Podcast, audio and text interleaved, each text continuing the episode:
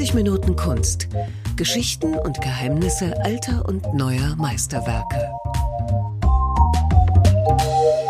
Hallo und herzlich willkommen zum Podcast über Kunst. Mein Name ist Jens Trocher und ich bin heute mal abseits der großen Galerien in der Bundeshauptstadt gelandet beim Verein Berliner Künstlerinnen und in einer Ausstellung und verabredet mit Susanna Skieber. Hallo. Ja, herzlich willkommen. Was ist denn ganz kurz der Verein Berliner Künstlerinnen? Ja, wir sind ähm, seit 1867 in Berlin vertreten und zwar haben sich damals die äh, Frauen zusammengetan, um zu studieren. Die hatten die erste äh, Akademie gegründet und seitdem gibt es den Verein. Die Frauen treffen sich zusammen, machen Ausstellungen und machen Aktionen und seitdem gibt es uns. Und ich stehe mitten in einer Ausstellung vor drei außergewöhnlichen Plastiken. Von wem sind die und was sehen wir? Ja, die Ausstellung heißt erstmal äh, Welten in the Big Scale, also das heißt Welten und der große Maßstab.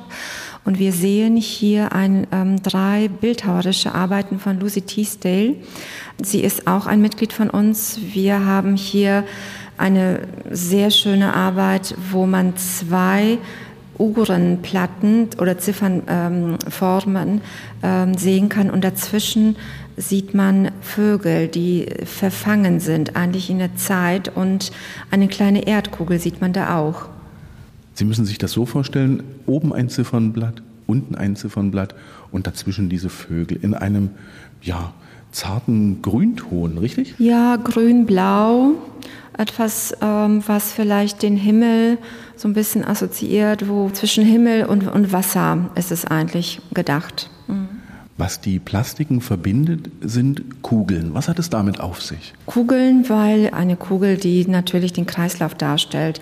Den Kreislauf, die, die Welt, den Kosmos. Und das hat Lucy Teasdale sehr zentral hier eingebaut. Die nächste Plastik besteht aus drei einzelnen Teilen.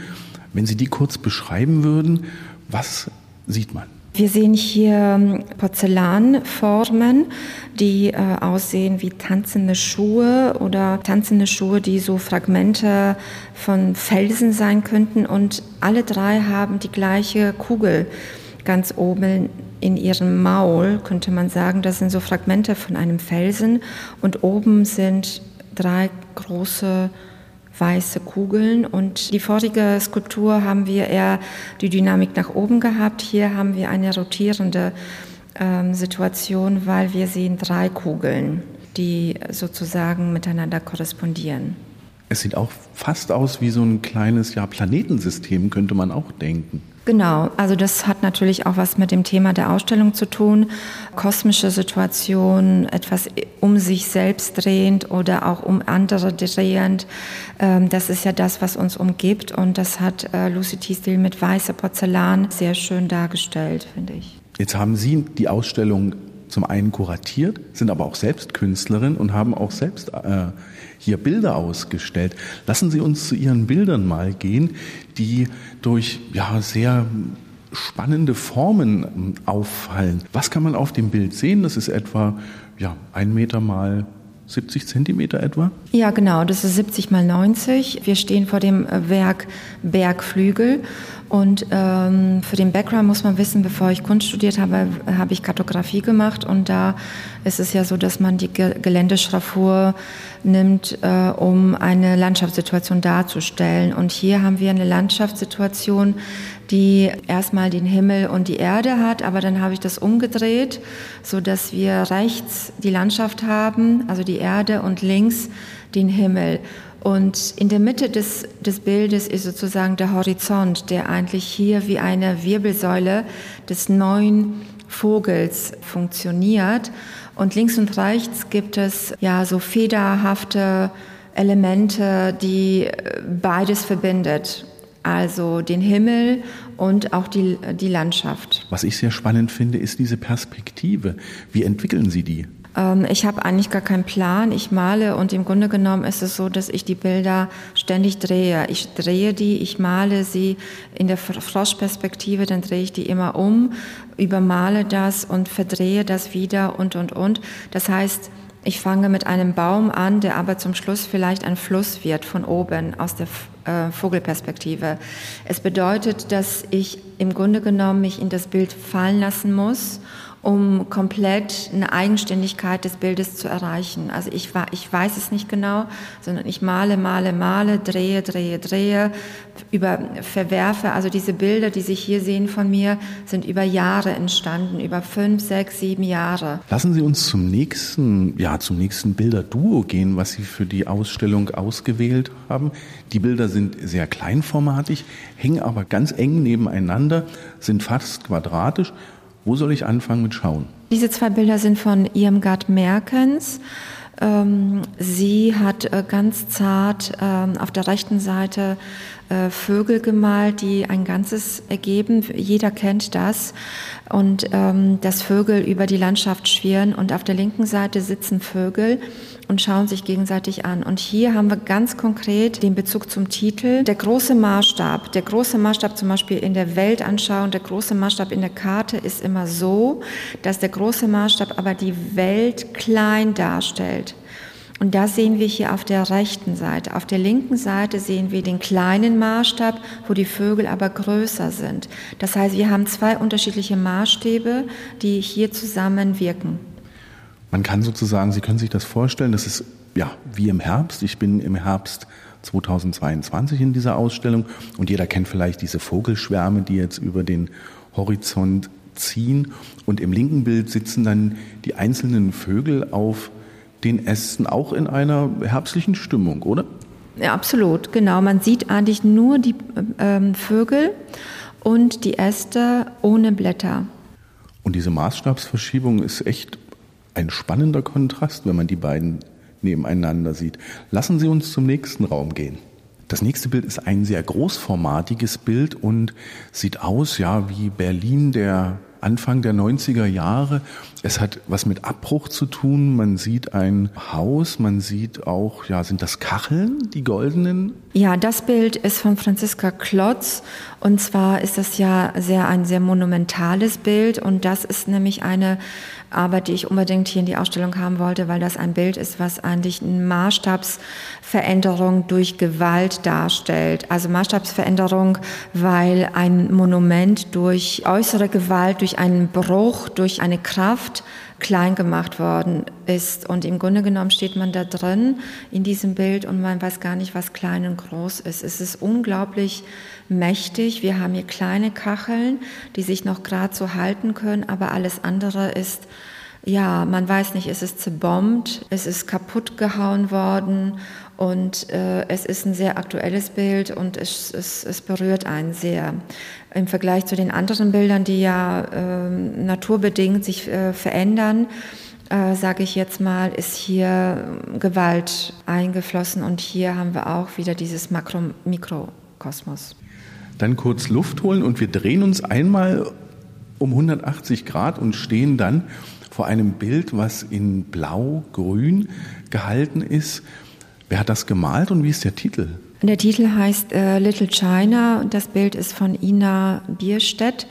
Äh, dieses Bild ist, finde ich, ein sehr geheimnisvolles Bild, weil es eine, auch eine Mittelachse hat. Ähm, auf der linken Seite ist es eher verschwommen, ist der ist das Zentrum eher verschwommen. Auf der rechten Seite ist es sehr, sehr konkret. Aber im Grunde genommen ist es ein Bild, wo man die Winde in diesem Bild sehr stark spürt.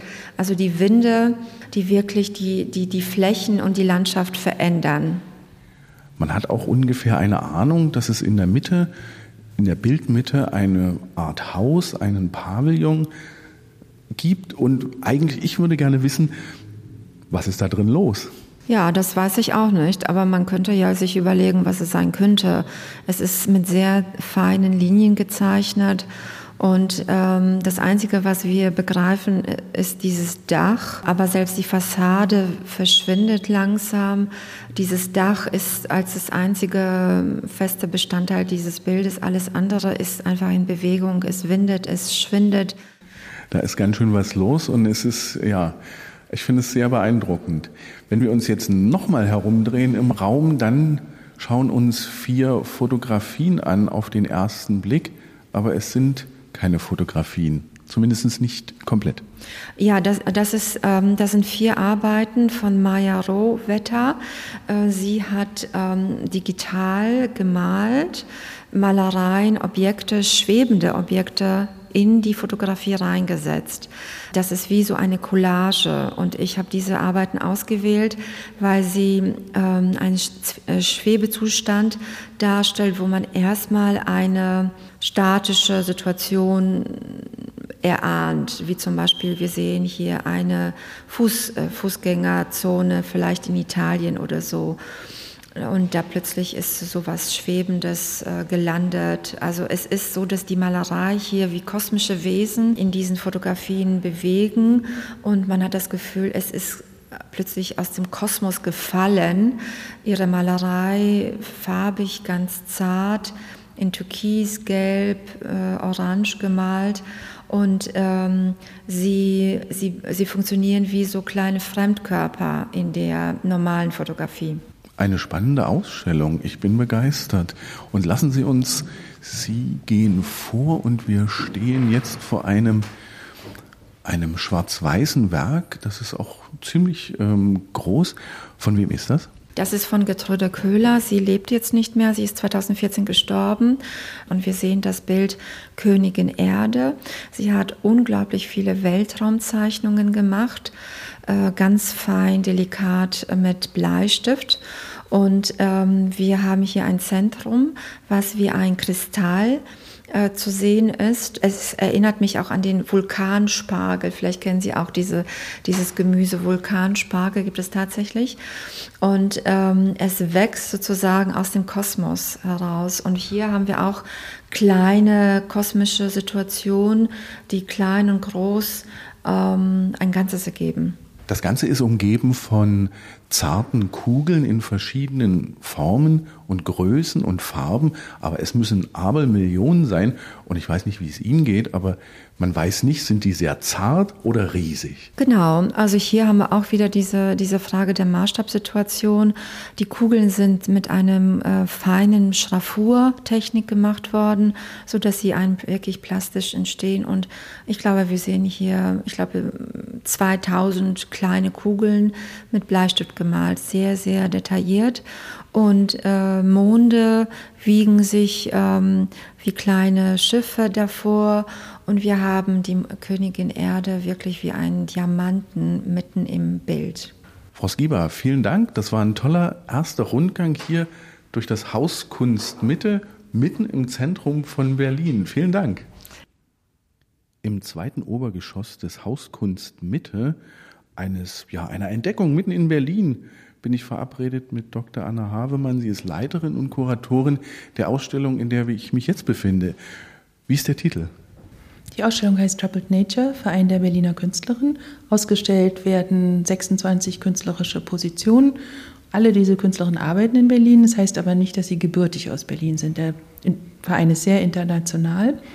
Und ähm, wir befinden uns jetzt hier auch gleich im ersten Raum der Künstlerin Hannah Dougherty, gebürtig in äh, Philadelphia, die aber schon seit vielen Jahren in Berlin lebt und hier in einem eher kleineren Raum des Hauskunstmitte eine Installation für uns vorbereitet hat, die sich mit dem Thema ja, Auslöschung befasst. Leider ein sehr dramatisches Thema, was passiert, wenn unsere unser Mensch, Menschheit zerstört wird und in 5000 Jahren vielleicht wieder neues Leben auf der Welt entsteht und dieses Leben ist auch intelligent und hat eine Sprache und neugierig und kommt vielleicht an ein Atomrestlager, wie nennen wir das, Atommülllager? Atommüllendlager. Atommüllendlager und wollen das jetzt entdecken und sollten aber davon informiert werden, dass es lebensgefährlich ist, dort in der Nähe zu sein. Und das ist diese Suche nach Ausdrucksformen, nach malerisch, zeichnerisch oder auch tatsächlich in Schriftform, die die Menschen davon informiert,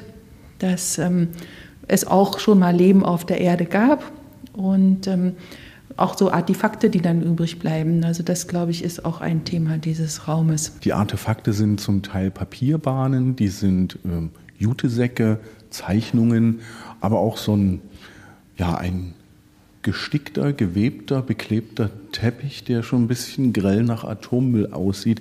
Mir geht es so, ich muss teilweise schmunzeln, aber eigentlich bleibt einem so ein bisschen der Humor am Halse stecken. Wie geht es Ihnen? Ja, eigentlich äh, denkt man, man will sich damit gar nicht befassen. Und dann guckt man sich die wunderbaren Zeichnungen der Käfer an und denkt, die werden wahrscheinlich überleben. Die sind intelligent genug und, und gepanzert genug, um was immer wir uns als Menschen gegenseitig antun werden, das aus, zu überleben. In dieser Ausstellung sind sehr viele Künstlerinnen vertreten. Wir können aber leider in dem kurzen Rundgang nur etwa fünf bis sechs betrachten. Und deshalb lassen Sie uns in den nächsten Raum gehen, der gleich nebenan ist und ja, zunächst mit einer Collage, ist es eine Collage, beziehungsweise mit Rasen überrascht. Ja, es ist eine wunderbare Arbeit von Anja Teske, Fotografin, die 18 großformatige Detailansichten von Rasenstücken mitgebracht hat. Die hat sie hier wie ein Wandteppich arrangiert und diese Rasenstücke hat sie in ganz Europa fotografiert.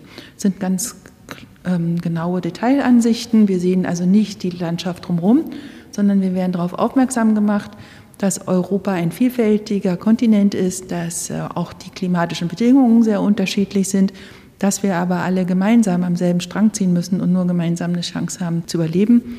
Und ähm, das finde ich an der Arbeit besonders stark, abgesehen davon, dass natürlich auch die Fotos hinreißend sind und man sich in diesen Grashalmen ver äh, verlieren kann. An der gegenüberliegenden Wand haben wir uns von Europa wegbegeben über das Mittelmeer und sind quasi nach Marokko gereist und ja, wollten eigentlich an den schönen Strand, aber der Strand sieht gar nicht mal so schön aus. Nein, die Fotos zeigen einen verdreckten Strand und die Künstlerin bringt uns hier sozusagen das Drama unserer Zivilisation ins Wohnzimmer des Hauskunstmittel, nämlich dass wir mit unserem Müll unsere Erde verdrecken. Und ich finde die Fotos insofern sehr eindrücklich, weil auf den ersten Blick man nicht sieht, was am zweiten Blick sehr beeindruckt, dass es nämlich Collagen sind, dass tatsächlich auf die Fotos auch kleine Müllstücke geklebt sind, wie Flaschen, Kronkorken, Papierfetzen. Es ist auf jeden Fall viel Müll und mir ist es natürlich auch so gegangen. Man steht da so in ein Meter, zwei Meter Abstand und sieht diese, ja, wie man es fast leider mittlerweile aus vielen Urlaubs Ländern kennt, aber dann rantreten lohnt sich und dann entdeckt man eigentlich das Faszinierende, weil Foto und Collage verschwimmt so ein wenig.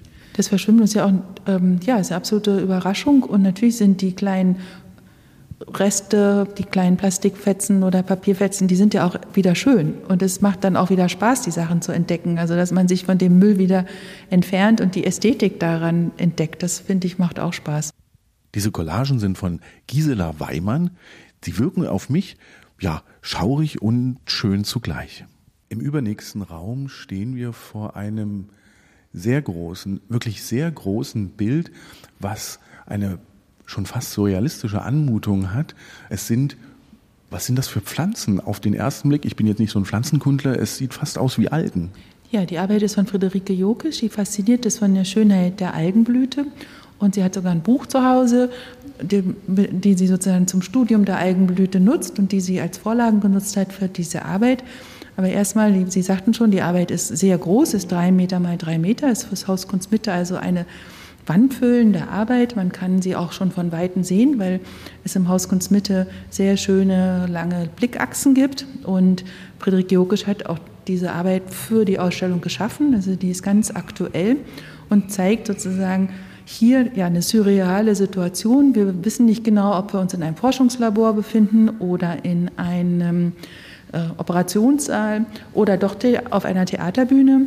Ein schachbrettartiger Fußboden lenkt den Blick in die Tiefe. Algenvorhänge werden zur Seite geschoben und wir können sozusagen den Frauen und Männern bei der Arbeit zuschauen, die alle in grünen Operationskitteln verkleidet oder bekleidet mit grünen Operationskitteln bekleidet sind, tragen aber auch alle Atemschutzmasken, die sofort an Corona denken lassen. Und ähm, Friederike Jokisch sieht in den Algen sozusagen ein enormes Potenzial, das noch erforscht werden wird, beziehungsweise ja bereits erforscht wird für die Kosmetikindustrie, aber auch für die Nahrungsmittelindustrie. Also sie denkt jetzt nicht an die Blaualge, die im Sommer uns die Seen ähm, verpestet, sondern wirklich an die Algen, die man auch als Nahrungsmittel nutzen kann. Und das thematisiert sie hier mit dieser Arbeit. Insofern ist die auch lichterfüllt, die Arbeit. Sie ist ähm, nicht beängstigend, aber sie ist verwirrend. Mhm. Sie strahlt richtig und äh, was ich auch besonders beeindruckend finde, dass man, wenn man sieht die Algen, man sieht die Menschen, aber was genau passiert, bleibt unklar. Das bleibt unklar. Wir stehen vor einen, ja, vor sechs Bildern von Alke Brinkmann, die für mich auf den ersten Blick mit dem Motto der Ausstellung, mit dem Thema Natur nicht so viel zu tun haben. Wie geht's Ihnen? Ich würde Ihnen da widersprechen, weil der Mensch ist ja Teil der Natur. Es geht auch um die menschliche Natur. Man, das gibt es ja auch als Ausdruck.